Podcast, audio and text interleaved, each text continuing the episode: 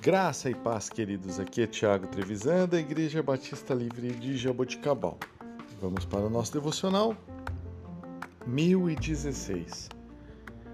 Continuando com os estudos no Evangelho de Marcos, vamos hoje para o capítulo 1, versículos 35 a 39. De madrugada, quando ainda estava escuro, Jesus levantou-se, saiu de casa e foi para um lugar deserto, onde ficou orando. Simão e seus companheiros foram procurá-lo e, ao encontrá-lo, disseram: Todos estão te procurando. Jesus respondeu: Vamos para outro lugar, para os povoados vizinhos, para que também lá eu pregue. Foi para isso que eu vim. Então, ele percorreu toda a Galiléia pregando nas sinagogas e expulsando os demônios. Queridos, após saber da sogra de Pedro e curá-la, Jesus saiu, se retirou para orar.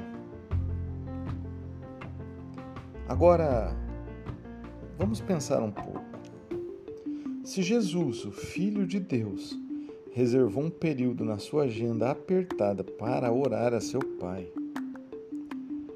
nós temos uma necessidade muito maior de fazer isso. Ao dar prioridade à oração, Cristo conseguiu perseverar em seu ministério e escapar do esgotamento.